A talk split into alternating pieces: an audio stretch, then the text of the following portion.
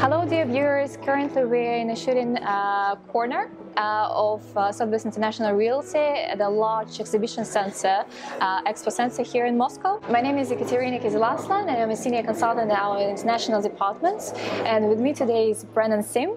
Uh, from EB5 United is one of the regional centers in the US. Hi, Brennan. How are you today? Good. How are you doing? Good. Good.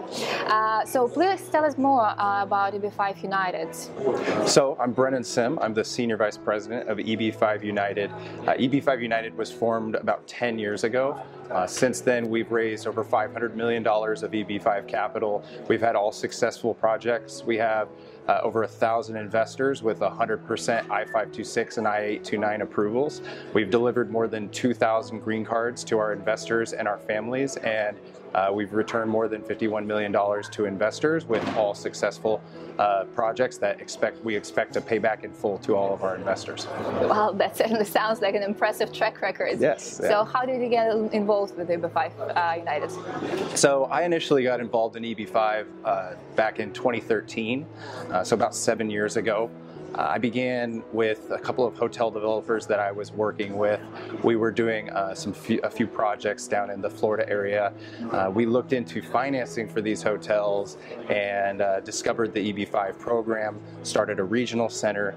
Um, then I I was working in EB5 for a few years and was a little frustrated with my partners and was looking for the, the best group that I felt the most comfortable with to join. And I found that in EB5 United. Uh, they had just been structuring very, very successful and safe products for their investors.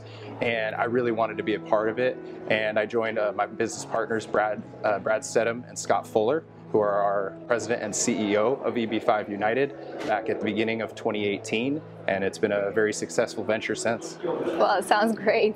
Yeah. Um, we know that the new regulations has be, have been introduced to the uh, EB5 program back in November 2019, uh, and um, how does uh, EB5 Capital uh, deal with them? Uh, what's your opinion of them? How do they impact the markets? Yes, so these are the first major regulations in the history of the EB5 program since it was initiated back in 1990.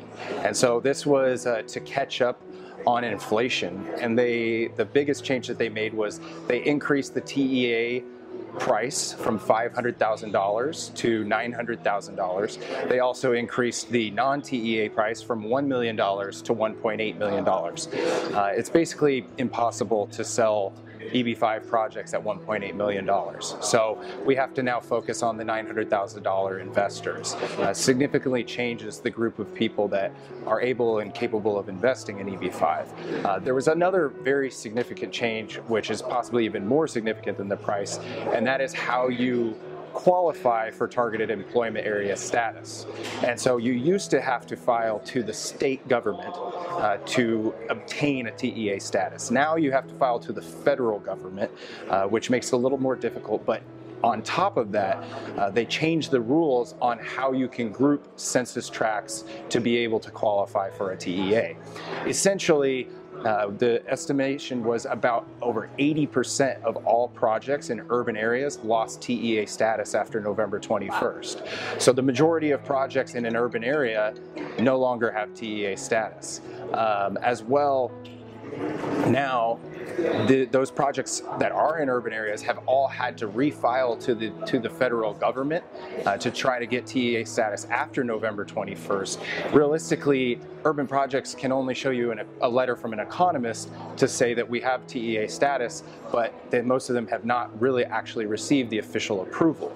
Um, so that kind of changed a lot of strategies for a lot of different groups, and most EB5 projects are not able to sell anymore, and, and most regional centers have had to structure new deals since the rules changed. Well, that certainly sounds like you have a lot more on your plate to deal with in terms of the regulations. Yes. Uh, how have you been adjusting to it? So what we did in preparation for the regulations, we knew that either regulations or legislation were going to come uh, at some point. And the only way to automatically qualify as a TEA under legislation or regulation was to be in a rural area. And so what we were looking for for a long time was to find and structure some deals in rural areas that could compete with the large projects in cities like New York, Miami, Los Angeles. And so we felt like we found that with our developer that we're currently working with, Cross Harbor Capital. And so we structured these deals in rural areas, and what that allowed us to do is automatically qualify for TEA status immediately after November 21st. So we can assure investors uh, the $900,000 amount, unlike urban projects are, uh, cannot do at the current moment. Well, I think there's new, still more regulations to come. There's a new policy coming out on March 31st this year. Uh, what do you think about it? What does it entail for Russian investors and the whole market?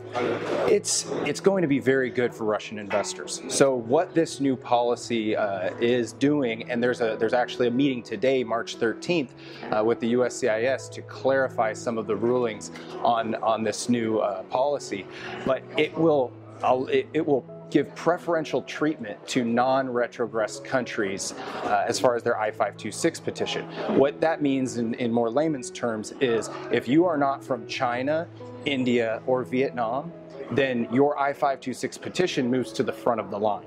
Mm. So countries like Russia, or basically anywhere except for India, China, or Vietnam, they will have they will see faster processing times for the I-526 petition. For the countries like China, Vietnam, and India, what this allows is they have a backlog after they receive I-526 approval. They have to wait additional time before they can get a green card.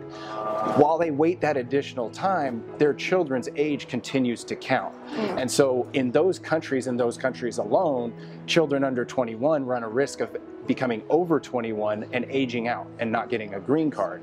So the longer I-526 processing times helps those countries, but it doesn't delay their green card process. At the same time, the people who are in non-retrogress countries benefit from faster I-526 processing, and we're looking hopefully to have these investors in the country with under two years, more like one, one and a half years, uh, opposed to the long waits that we're seeing right uh, in the in the current system.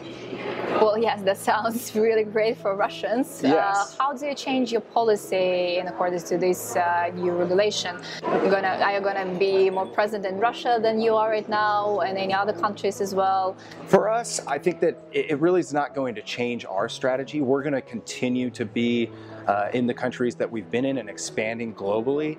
But I think this will really help benefit investors that are not in retrogress countries and will help us uh, be able to find more investors who are willing to do this as they will know that they are having preferential treatment on their on their processing times.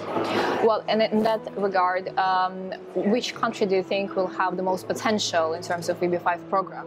I know that China has been uh, the source of most of uh, most of the visas approved yes. probably up to date, uh, but still who's going to surpass China, if any? Yeah, I think that right now it's really about exposure to EB5. Uh, the countries that we see with a lot of exposure to EB5 right now are Korea, mm. India, Vietnam. Those are countries that Korea is close to was close to backlogging. Now they probably won't with the new regulations. Uh, India has a backlog. Vietnam has a backlog.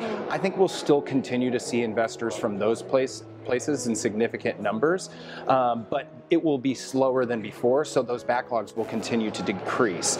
Outside of there, we're seeing significant pushes from Russia, uh, from South Africa, from Latin America, from Mexico with the new instability coming from their government, uh, Argentina, uh, other different places, Brazil, places in, in Latin America and South America. So I think worldwide there's still a large demand for EB5. I think the biggest struggle in Russia is exposure. People don't understand the program. They want verification that it's real. They want to know that it's it's tangible and that they're going to get a green card and that it's legal. Um, and it is. So we just need to get the word out there. Yeah, well, that's why we're here yes. for this. We're educating the people here, the investors, and we see the great potential for the industry here in Russia. But what about the world? How do the new regulations will impact the industry as a whole, not only your regional center, but just I, in general? Well, I think it's doing a lot of good things for the industry. And I say that in I wish that we could raise money more easily, of course, but what it has done is it has taken out a lot of developers out of the EB5 raising. So developers were going out and raising their own EB5 capital and then lending it to themselves, which in our opinion is a very significant conflict of interest.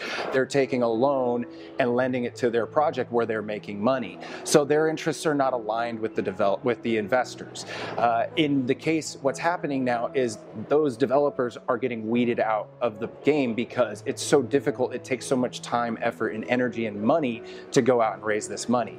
So now you're seeing just capital raisers like an EB5 United who is out there finding investors and loaning to a third party developer.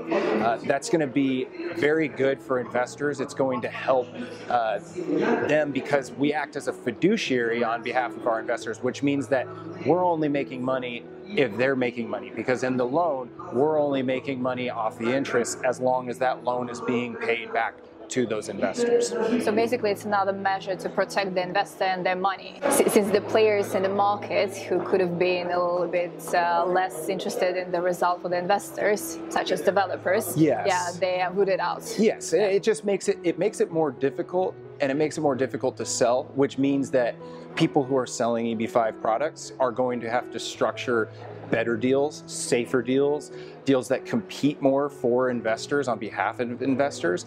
And if you're not structuring solid deals that investors feel very comfortable in, uh, you're just not going to be able to raise EB5. Well, uh, that sounds like a really great input for our investors, and I'm sure that uh, you will appreciate how much better the EB5 program um, uh, has become with the new regulations in place. Thank you for your time. If you have any questions or queries, you can leave them uh, in the section underneath and please leave a like uh, and press the, the bell to subscribe to our posts.